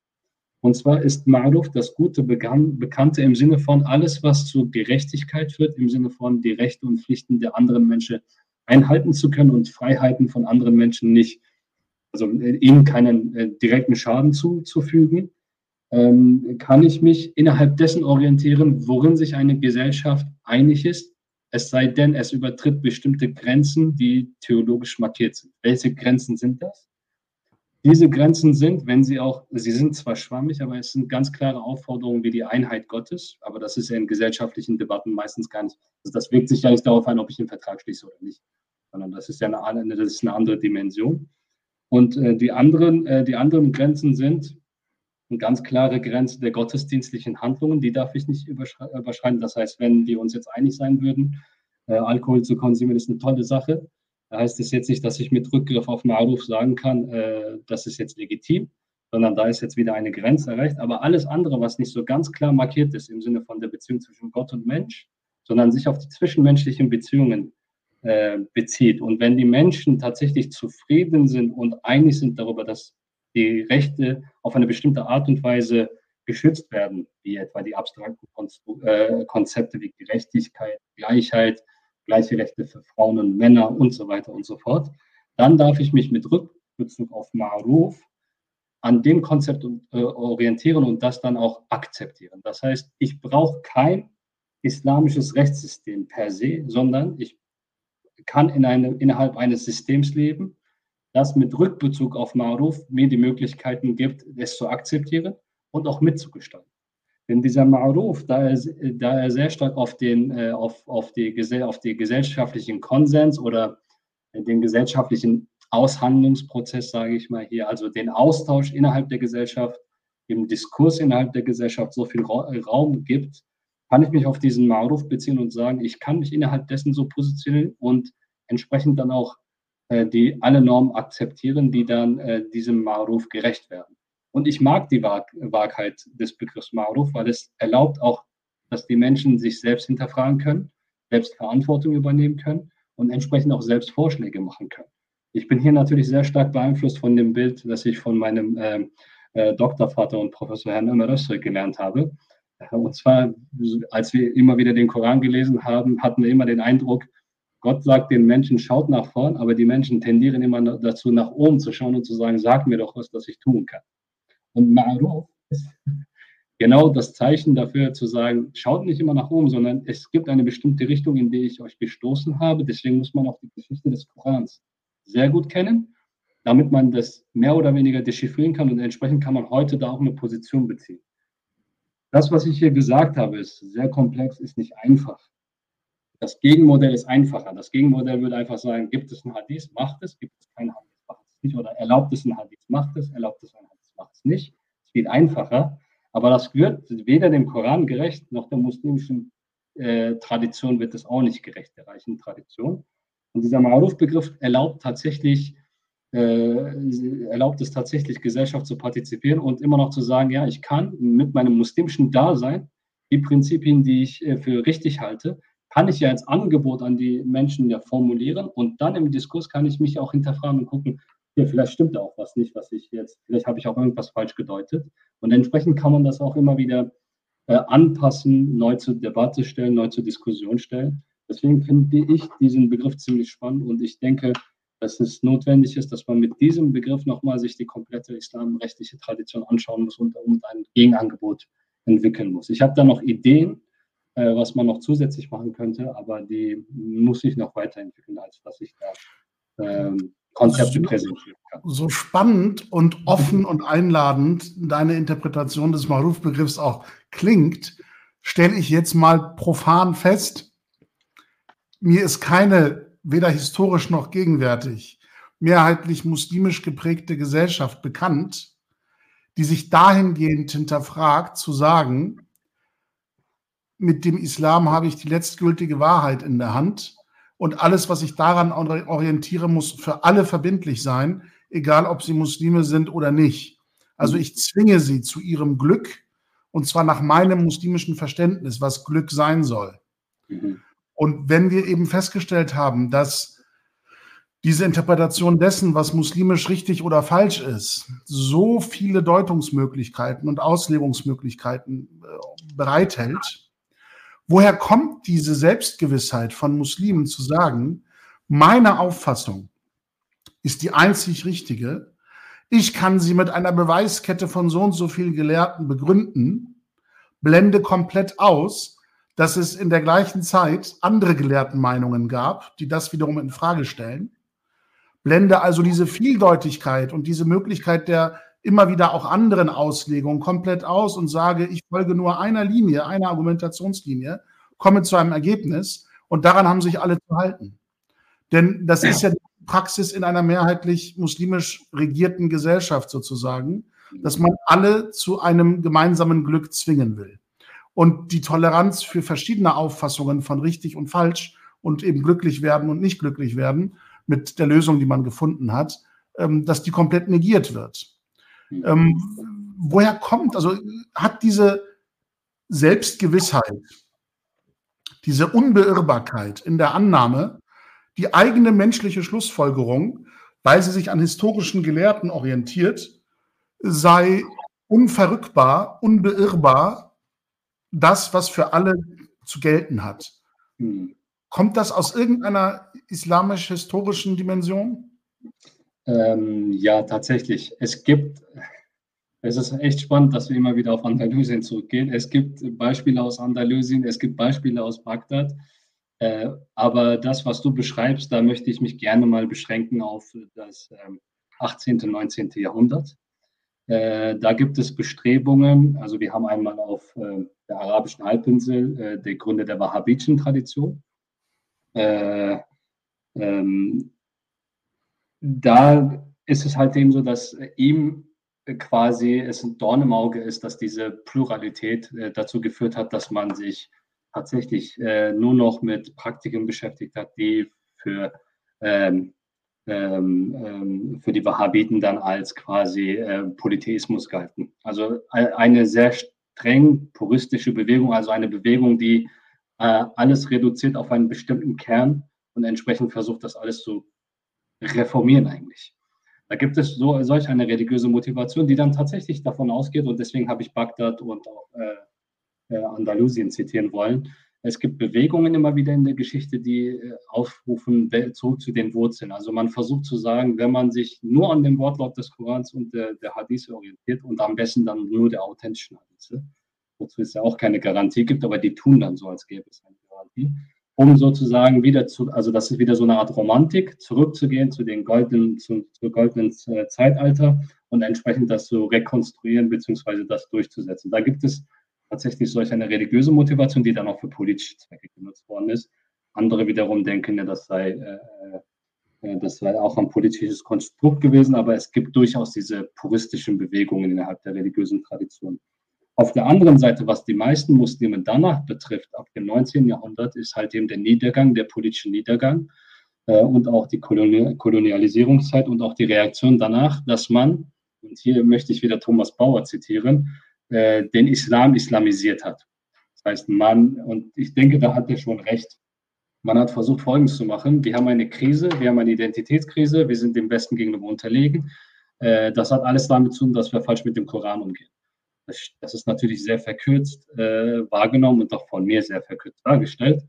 Ähm, aber dennoch hat es dann dazu geführt, dass man versucht hat zu sagen, wenn man ja das tun würde, was im Koran steht, ist das sowieso die einzige Wahrheit und entsprechend wird das alles wieder besser sein und alle anderen werden nur glücklich dadurch, äh, dass sie das annehmen, was ich auch akzeptiere. Äh, das gibt es tatsächlich seit dem 19. Jahrhundert, aber es gibt auch eine gute Nachricht.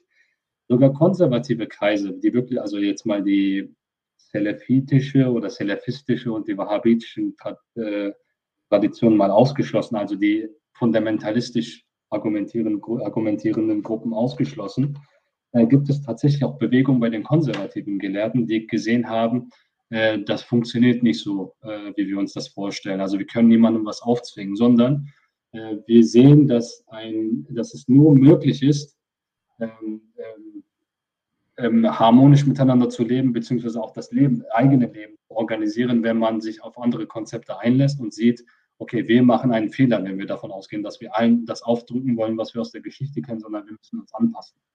Und interessanterweise haben die dann nicht angefangen, äh, zu Hause vor eigener Tür zu kehren, sondern sie haben erstmal auf die Muslime geblickt, die als Minderheiten gelebt haben, an anderen Orten. Ich, ich empfinde das erstmal als sehr unfair, aber auf der anderen Seite könnte das auch, aber ich glaube, da interpretiere ich zu viel rein an die ganze Sache. Äh, ich glaube, das war auch ein kluger Schachzug, erstmal so auszuprobieren, ob man Minderheiten, äh, also muslimischen Minderheiten aushelfen kann und sagen kann, Leute, ihr könnt ein muslimisches Leben führen, auch wenn ihr die Staatsbürgerschaft anderer Länder annehmt, äh, eure Religiosität quasi im Privaten auslebt, aber entsprechend auch andere Konzepte mit ins Leben, äh, in euer Leben einbezieht. Das ist völlig in Ordnung. Und dann wurde dieses islamische Minderheitenrecht, wurde in den Diskussionen auf einmal umgewandelt äh, von der Perspektive von Minderheiten auf ein größeres islamisches Rechtskonzept. Wo dann gesagt wurde, man muss ein Rechtskonzept entwickeln im Sinne von Recht der Staatsbürgerschaft, hieß es. Also islamisches Recht der Staatsbürgerschaft, Fiqhul Muwatana, oder Fiqh äh, also das islamische Recht des Zusammenlebens. Also da gibt es mittlerweile Bewegungen äh, seit den 1990er Jahren, insbesondere seit äh, 2005, gibt es da die größere Bereitschaft.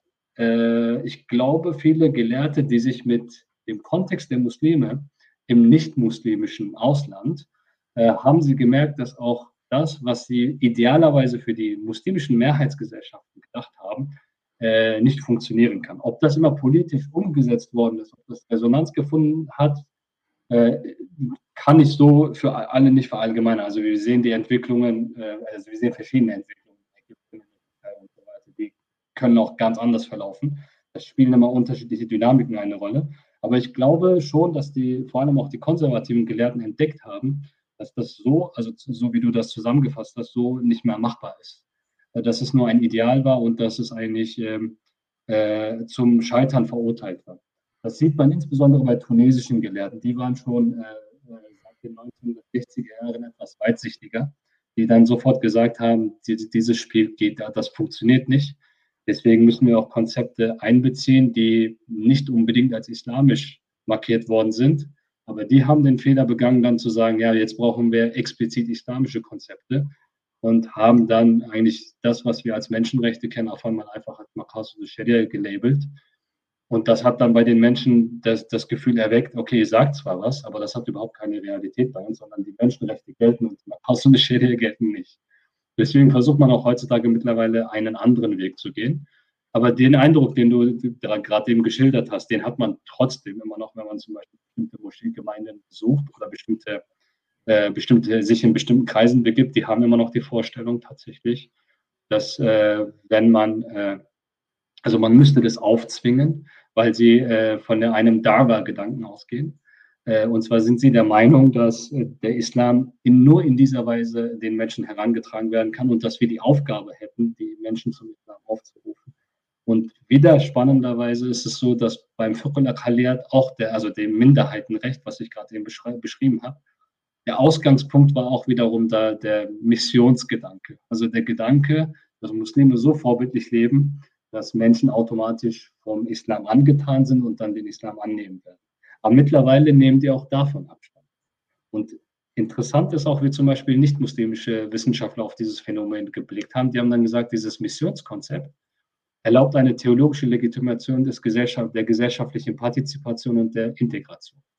Äh, das heißt, äh, sie haben gesagt, auch wenn äh, der Missionsgedanke etwas aufdringlich wirkt, erlaubt es den Muslimen trotzdem, sich als Teil einer Gesellschaft zu verstehen, in der sie als Minderheit sind oder zumindest in der Mehrheitsgesellschaft ihnen ähm, de, den, den Gedanken nahelegen ähm, für, eine, für ein friedvolles Zusammenleben, weil es halt eben durch den Missionsgedanken ähm, nochmal begründet wird, dass man nicht übergriffig wird, sondern einfach als vorbildlich, als ein guter Mensch lebt und wer die Botschaft dann annimmt, nimmt an, wer nicht, dann nicht. Also dann wurde auch tatsächlich im, im Westen oder von äh, Forschern, äh, ForscherInnen, die nicht muslimisch sind, dieses Konzept dann auch vor allem auch positiv bedeutet. Und heutzutage nimmt immer mehr dieser Missionsgedanke tatsächlich ab. Ich, äh, die Gründe sind mir noch unklar, ob das mit einem Realismus etwas, also ob das damit zu tun hat, dass die muslimischen Gelehrten einfach ähm, die Situation als solche wahrnehmen und denken, so ist jetzt die Situation und die müssen wir jetzt entsprechend bewerten, oder ob sie tatsächlich von diesem Gedanken des, der Mission äh, zurückgetreten sind, das äh, wird sich noch zeigen. Also das ist noch nicht ganz äh, absehbar. Du hast äh, vorhin ähm, so, so, schön formuliert, ähm, verkündet die Botschaft, wer sie annimmt, nimmt sie an, wer nicht, der nimmt sie halt nicht an. Das erinnert mich an äh, den Koranvers, in dem ja der Prophet selbst, äh, möge er in Frieden ruhen, ermahnt wird sozusagen. Dir obliegt nur die Übermittlung der Botschaft. Du bist über sie, also die Empfänger dieser Botschaft, nicht als Hüter, nicht als Wächter gesandt. Und das widerspricht meinem Empfinden, wie ich viele Muslime wahrnehme in unserer äh, Religionslandschaft, in unserer Glaubensgemeinschaft. Dass sie das Gefühl haben, weil sie so überzeugt sind von der Richtigkeit ihrer Religionsauffassung, ihrer Auslegung des Islams, hätten sie irgendwie einen ein Auftrag, andere, äh, über andere zu wachen, dass auch sie äh, sozusagen ähm, islamisch und, und vorbildlich fromm leben. Und das äußert sich in gesellschaftlichen Dynamiken immer dadurch, dass diese Toleranz und die Bereitschaft, auch etwas zu dulden und zu akzeptieren und hinzunehmen, das der eigenen Glaubensauffassung widerspricht, immer nur in dieser Minderheitenposition gelebt wird. Aber sobald die gesellschaftliche Mehrheit muslimisch geprägt ist, die Akzeptanz dessen, was nicht als muslimisch verstanden wird, rapide abnimmt. Das ist in der historischen Betrachtung, in der aktuellen Betrachtung nun mal die Realität in muslimisch, mehrheitlich muslimisch geprägten Gesellschaften. Also das Hinnehmen einer Vielfalt, eines Pluralismus, der auch Lebensformen, Lebensentscheidungen, Lebensgestaltungen beinhaltet, die dezidiert unislamisch sind, da haben Muslime offenbar eine Schwierigkeit, das zu akzeptieren. Und können eben nicht nach diesem Koranvers vorbildlich ihren Glauben auslegen, dass sie einfach nur ihre Botschaft verkünden, also gerne das kundgeben, was sie für richtig halten, aber sie eben nicht, schon gar nicht sie, also wenn schon nicht der Prophet, dann erst recht nicht der Muslim von heute oder die Muslimen von heute, als Wächter oder Hüter über andere gesandt sind, ob die fromm und muslimisch leben. Das bringt mich zu der äh, rechtlich äh, größeren Klammer und einer Frage. Mit Blick auf die Uhr sehe ich das ein bisschen kritisch, weil wir langsam überziehen, aber die Frage will ich gerne noch stellen, weil ich das äh, elementar finde, um dieses Problem nochmal in einem größeren gesellschaftspolitischen Rahmen zu diskutieren. Gibt es in der islamischen Rechtslehre an irgendeinem Punkt der historischen Entwicklung, und damit meine ich ja das absolut Banale der Tatsache, dass zum Beispiel es in einem Koranvers heißt, wenn du fromm lebst und rechtschaffen bist und gläubig bist und so weiter, egal ob du Muslim bist oder Christ oder Jude, dir wird, egal ob Mann oder Frau, dir wird kein Dattelgrübchen Unrecht getan. Es ist dieses schöne Bild des Dattelgrübchens.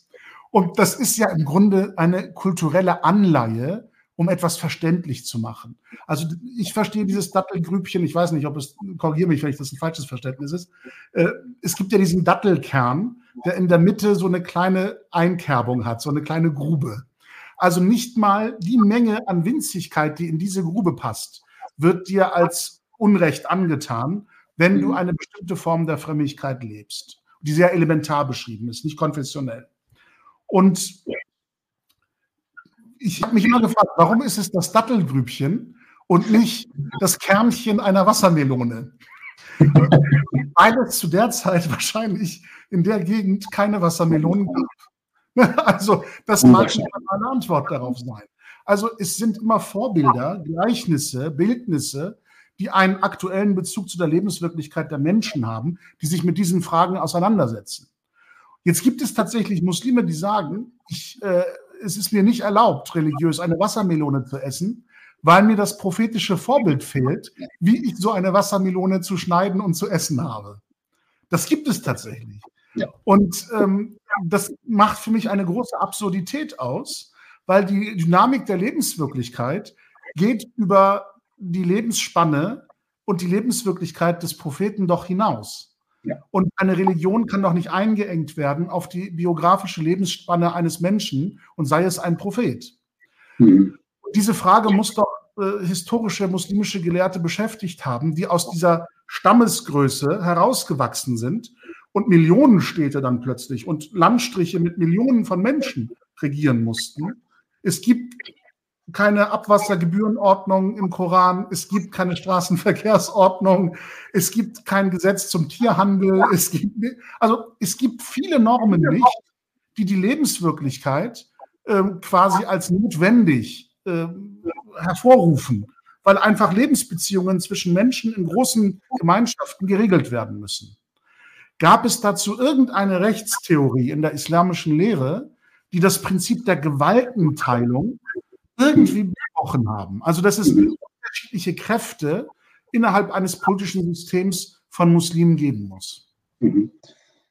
Ähm, ja, tatsächlich. Und äh, ich fange mal kurz bei dem äh, Beispiel an ähm, mit der Wassermelone. Da muss ich tatsächlich sagen, die Gelehrten waren von Anfang an sich einig, äh, dass das Rechtssystem mehr sein muss als nur das, was als äh, Überlieferung vom Propheten stammt oder was im Koran steht. Denn tatsächlich, wenn man sich nur darauf beschränkt, was im Koran steht oder was der Prophet gesagt hat, damit kann man kein Rechtssystem aufbauen. Und das haben die Gelehrten auch von Anfang an gemerkt, weshalb auch sehr stark die Lokaltraditionen ja eingeflossen sind, weshalb wir ja auch unser Gespräch heute führen. Äh, das Rechtssystem hat sich nur ergeben, weil man verschiedenste Quellen mit einbezogen hat und dann im Nachhinein so getan hat, als, als wäre das alles religiös legitimiert. Und das hat genau mit der Frage zu tun, die du gestellt hast. Und zwar ist das islamische Recht im Gegensatz zu anderen, vielen anderen Rechtssystemen ein Juristenrecht. Das heißt, die Gelehrten mussten sich genau diese Frage stellen mit der Gewaltenteilung. Ähm, wie können wir uns gegenüber dem Herrscher schützen und sagen, wir erlassen die Gesetze und nicht der Herrscher? Beziehungsweise wir geben dem Herrscher vor, welche Gesetze zu erlassen hat und wir bestimmen dann auch, äh, welche Befugnisse er hat. Und das hat sich über die Jahrhunderte, gab es immer wieder mal Diskussionen. Also wir, wir finden zum Beispiel Diskussionen bei Rasali, wir finden Diskussionen äh, vor ihm bei Mawardi, wieder einem Schafitschen-Gelehrten aus Bagdad aus dem 5. Jahrhundert nach der Hijra. Und wir finden auch noch äh, Diskussionen in verschiedenen rechtstheoretischen Werken. Also es wird nicht systematisch aufgearbeitet natürlich, äh, sondern es wird immer wieder mal angesprochen. Zum Beispiel bei der Kompetenz, wer darf überhaupt Normen ableiten, wird das beispielsweise diskutiert. Aber wir haben keine klare Gewaltentrennung. Wir haben, äh, wir haben Fälle, in denen äh, wir dann ganz klare, äh, äh, ganz klare Vorstellungen von Gelehrten haben, die dann sagen, es sind eigentlich die Juristen, die die Autorität genießen und ihre Autorität generieren sie über den Propheten Mohammed, der das wieder dann über den Koran generiert. Wir finden zum Beispiel ganz spannende Aussagen wie, äh, der Mufti steht an der Stelle des Propheten, weil der Prophet gesagt hat, die äh, Juristen oder die Gelehrten sind die Erben des Propheten und versuchen sich gegenüber den Herrscher quasi zu wehren. Aber es ist dann immer noch so, dass die Gelehrten Folgendes eingestehen, weil sonst können sie einfach nicht überleben, äh, weil die, die Herrschaftssysteme damals waren ja eigentlich, äh, also alles hing ja vom Kalifen ab oder von dem Sultan oder Emir, je nachdem, wie sie sich bezeichnet haben. Und da war das dann tatsächlich so, dass sie einen bestimmten Bereich dem äh, Herrscher dann überlassen haben. Diesen Bereich haben sie Siyasatu Shari'ya genannt. Ähm, also wir würden das quasi, äh, also das ist kaum zu übersetzen, also wir benutzen was Siyasa im Sinne von äh, Politik, aber hier meint es eigentlich so Verwaltungs- äh, also Bereiche der Verwaltung und die Bereiche, die nicht durch die, das religiös legitimierte Recht, äh, die von den Gelehrten formuliert wird, offen gelassen wird, das wird dem Herrscher übergelassen.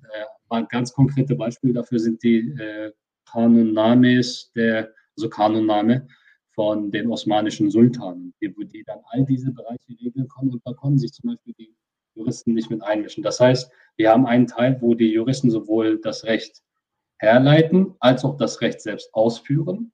Und wir haben einen Bereich, wo der Herrscher quasi Recht bestimmen kann und dieses Recht dann den Juristen vorgibt, die dann entsprechend des jeweiligen Falles unabhängig vom Herrscher entscheiden können, das ist jetzt äh, gültiges Recht äh, beziehungsweise die gängige Praxis. Solche Unterscheidungen haben wir schon, aber wir haben jetzt keine, äh, keine Systematik, wie wir sie in der Neuzeit wiederfinden können, von Exekutive, Judikative oder Legislative, das haben wir nicht.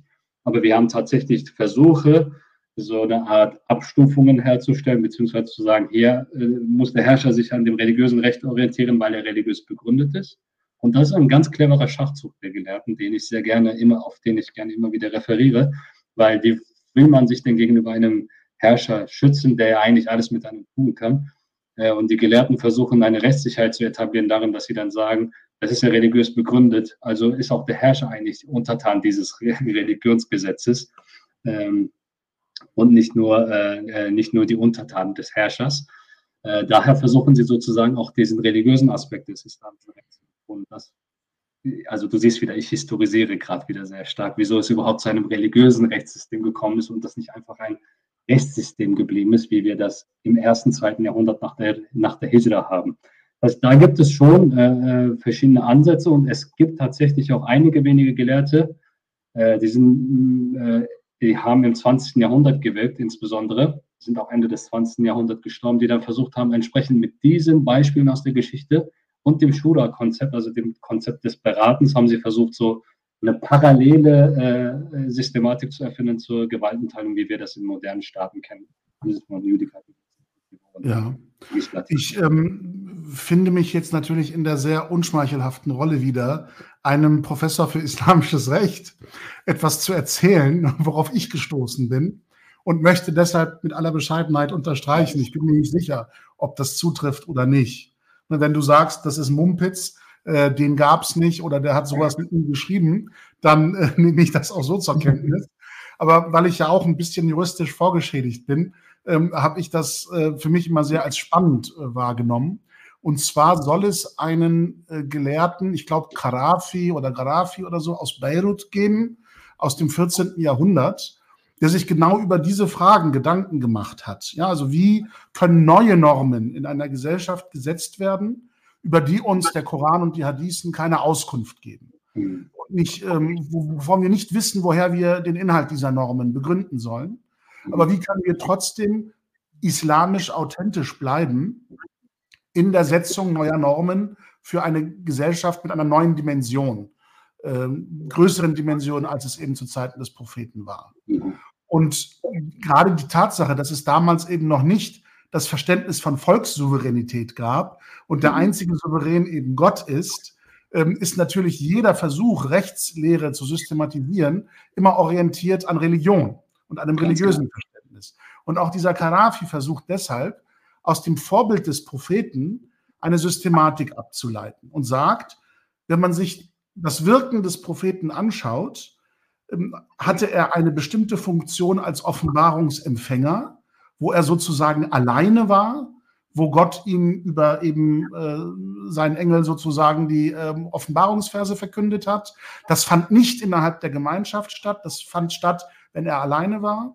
Er hat diese Inhalte dann seiner Gemeinde verkündet, also sie darüber in Kenntnis gesetzt, welche Gebote und Verbote jetzt auf sie zukommen und welche Offenbarungsverse.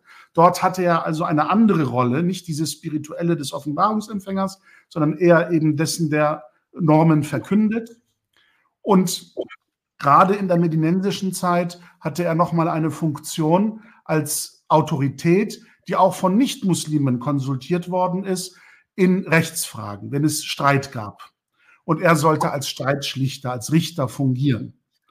Und aus diesen drei unterschiedlichen Rollen, die nichts miteinander zu tun haben und aus der Sicht Karafis streng getrennt voneinander sind, leitet er die Idee ab, dass in der, im 14. Jahrhundert, eben zu seiner Lebenszeit, wenn neue Normen gesetzt werden sollen, es eine Person oder mehrere Personen, auf jeden Fall eine Instanz geben muss, die Normen formuliert, also neue Verbote und Gebote formuliert.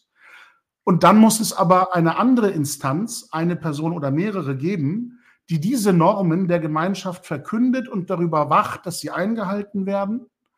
Und wenn es in diesen Dynamiken zu Schwierigkeiten kommt, zu Rechtsstreitigkeiten kommt, muss es eine dritte Instanz geben, die darüber schlichtet und entscheidet, wer Recht hat.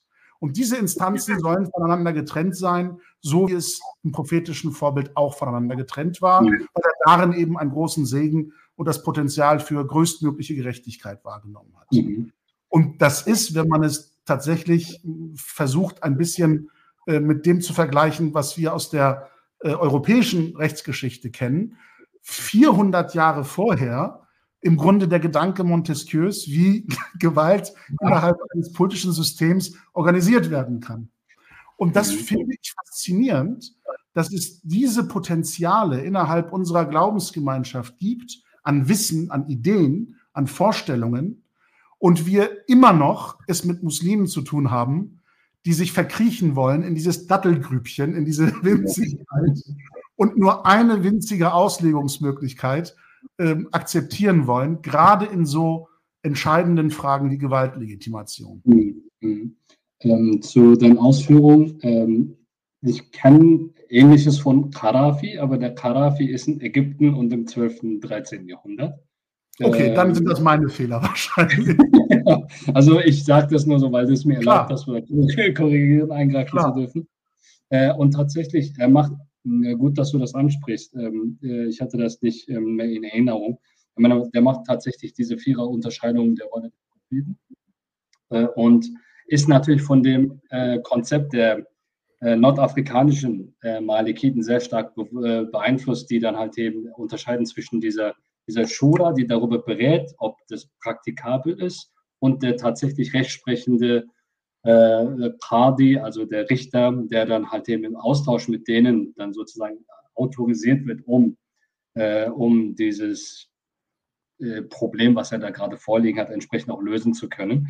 Das ist tatsächlich ähm, eine spannende Entwicklung, äh, die wir in, im 12. und 13. Jahrhundert bei ihm sehen können. Inwiefern das überhaupt fruchten konnte, das weiß ich nicht, aber das ist tatsächlich auffällig, dass er das so in seinem, äh, in einem äh, seiner drei wichtigen Werke sagte das, äh, äh, sagte das so, formulierte das so, dass er versucht, so etwas Neues zu etablieren mit dieser Frage nach der Normativität der Sunna. Das heißt, nach welchen Kriterien ordne ich die Sunna ein, um zu sagen, das gilt für immer? Äh, das ist jetzt äh, im Sinne von eines, einem individuellen Rechtsgutachten für eine Person, also eine Fatwa. Das ist jetzt ein richterliches Urteil. Und das ist im Sinne der Staatsführung, also die Kategorien äh, Tashrir, Imame, Qada äh, und Fatwa. Und dann äh, all, das, äh, all das Restliche, was du gesagt hast, dass er dann, auch versucht hat, war so wieder so eine Balances herzustellen, ähm, ist schon natürlich äh, eine Herangehensweise, die man normalerweise bei, äh, bei Gelehrten nicht sehen kann. Was auch da natürlich damit zu tun hat, dass er genau diese, diese Ideen in solch einem Genre formuliert, was nicht sofort im islamischen Recht zu entdecken ist. Also das macht er außerhalb des, des, der Standardschriften im islamischen Recht. Und die haben wir meistens leider nicht im Blick. Ja, ähm, in der guten Tradition des islamisch gelehrten Konsenses, wenn ich mich mal bescheiden auch in die Kategorie einordnen darf, einigen wir uns darauf, dass er im 13. Jahrhundert gelebt hat und dass er in Beirut geboren ist, aber in Kairo gelehrt hat. Können wir uns darauf einigen? Können wir machen. Ich, ich will mir mit diesem Augenzwinkern tatsächlich einen harten Schnitt machen, weil wir sonst tatsächlich ähm, in, immer wieder neue Fragen kommen. Ähm, das ist für mich ein Zeichen, auch dass konstant das Publikum äh, unverändert geblieben ist in der Zahl, ähm, zeigt mir, dass das Interesse ja durchaus da war, äh, diesen Ausführungen zu folgen. Und dass wir versuchen jetzt nicht mit so einem Verse-Ping-Pong ähm, zu begründen, warum der Islam doch Frieden ist oder doch Krieg ist und ähm, die ganze Komplexität versucht haben darzustellen und die Probleme, die es gibt und dass es eben beide Potenziale, wie in jeder Religion auch, im Islam gibt und es die Verantwortung der Muslime ist, welches Potenzial sie aktivieren und dass es gute Gründe dafür gibt, das Friedenspotenzial zu aktivieren und man sich sehr anstrengen muss und vieles Islamische unter den Tisch fallen lassen muss, um nur das Gewaltpotenzial aktivieren zu können. Ähm, das hoffe ich, ist als Resümee aus unserem Gespräch ähm, verständlich geworden. Ich ähm, hoffe, dass wir an anderer Stelle mit, vielleicht auch anderen Inhalten nochmal das Gespräch vertiefen können, weil ich glaube, dass es da ein, eine große Menge an Fragen gibt, die man noch diskutieren müsste in diesem Kontext. Ich danke dir für deine Geduld, deine Bereitschaft, das alles auszuführen und äh, mit uns im Gespräch zu sein. Ähm, deine vielen, vielen Hinweise auf Andalusien haben uns nochmal bestärkt, in der Alhambra-Gesellschaft mit diesem Namen weiter zu wirken. Da scheint ja auch was, was äh, Gutes drin zu stecken, wenn man das so überleiten darf. Du bleibst bitte noch kurz in unserem Live-Studio sozusagen. Ich verabschiede dich vom, vom äh, Publikum, von allen, die zugeschaut haben und ähm, ich hoffe, dass Sie weiterhin einen schönen Abend haben oder wenn Sie die Aufzeichnung schauen, dann eben in der jeweiligen Tageszeit im Anschluss noch viel Freude haben. Ähm, bleiben Sie gesund in diesen schwierigen Zeiten, bleiben Sie auch ähm, von der Laune und vom Gemüt her gesund, weil die Nachrichtenlage ist ja leider äh, sehr beunruhigend. Und ich hoffe, dass wir uns in knapp vier Wochen zu einem weiteren unbequemen Gespräch treffen, dann auch wieder mit einem spannenden Gast und einem ähnlich spannenden, vielleicht auch provokativen Thema, das ich in guter Alhambra-Tradition hier jetzt nicht anspreche, damit die Neugier noch ein bisschen erhalten bleibt und wir kündigen das rechtzeitig an. Vielen Dank und äh, bis zum nächsten Mal.